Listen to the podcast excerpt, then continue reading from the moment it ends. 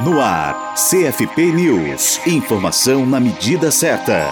O Conselho Federal de Psicologia, o CFP, vem participando das articulações para aprimorar o projeto de lei de escuta de crianças e adolescentes vítimas ou testemunhas de violência, o PL 3792 de 2015. A presidente da autarquia, Marisa Borges, e a colaboradora, Esther Arantes, estiveram em reuniões recentes para aprimorar a proposta. As duas integraram em junho desse ano discussão sobre o assunto a convite da Associação dos Assistentes Sociais e Psicólogos do Tribunal de Justiça de São Paulo, na capital paulista além de ter conversado com a deputada federal Laura Carneiro, do PMDB do Rio de Janeiro, e a presidente da associação, Elizabeth Borghiani, para a elaboração de um substitutivo para o PL, ou seja, um texto a ser votado no lugar do atual. A proposta tramita em regime de urgência na Câmara dos Deputados. A psicóloga Esther Arantes, que faz parte do grupo de trabalho do CFP sobre o assunto, destaca que, abre aspas, o projeto tramitava normalmente nas comissões da Câmara, quando, em virtude dos acontecimentos no Rio de Janeiro, em que uma adolescente foi vítima de estupro coletivo, gerando comoção nacional, foi solicitada sua retirada das comissões para que fosse votada em plenário, em regime de urgência, sem nenhum debate nas comissões ou em audiência pública. Fecha aspas, comenta ela. De acordo com a psicóloga, o texto original contém muitas ambiguidades e incorreções conceituais. Além disso, procura impor aos diversos profissionais e serviços do sistema de garantia dos direitos da criança e do adolescente uma padronização do atendimento,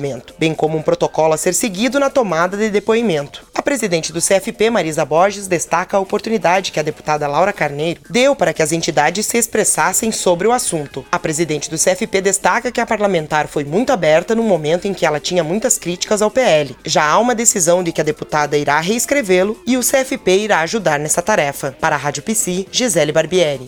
Rádio Psi. Conectada em você. Conectada na psicologia.